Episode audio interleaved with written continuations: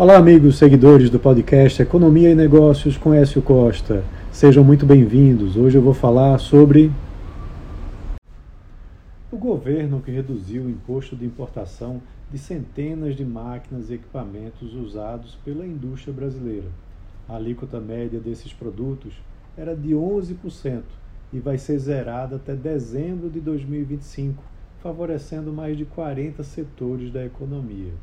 Pois é, o governo decidiu, nessa terça-feira, zerar o imposto de importação de 564 máquinas e equipamentos utilizados pela indústria aqui no Brasil, mas que são fabricados no exterior. Também não vai ser cobrado imposto de importação de 64 itens de informática e telecomunicações.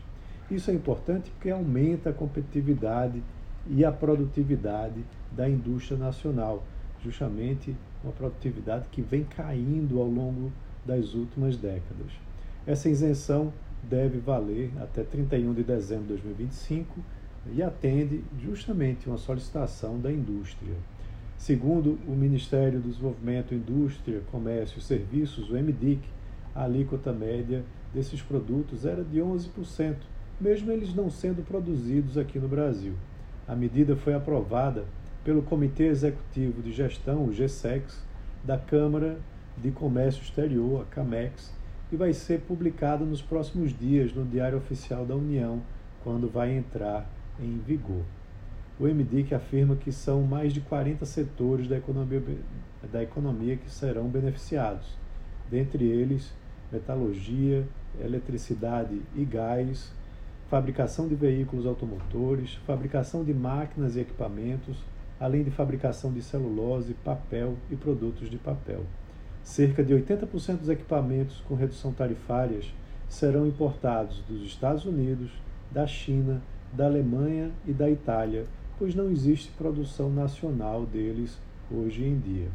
Então, essa importação ela chega a um montante de mais de 800 milhões de dólares que vai ser é, beneficiada com, essa, com a redução tarifária em mais de 40 setores, como já mencionado. O grande problema é que a gente tem justamente uma indústria hoje que termina sendo pouco competitiva a nível internacional, porque tem é, uma produtividade muito baixa.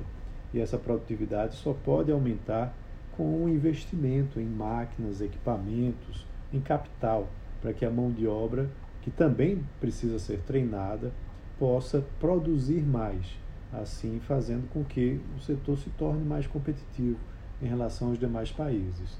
Aliado a isso, claro, uma reforma tributária ajudaria muito a indústria brasileira para que os tributos é, fossem contabilizados a partir do IVA, né, do valor adicionado em cada estágio dos eh, processos de produção industriais.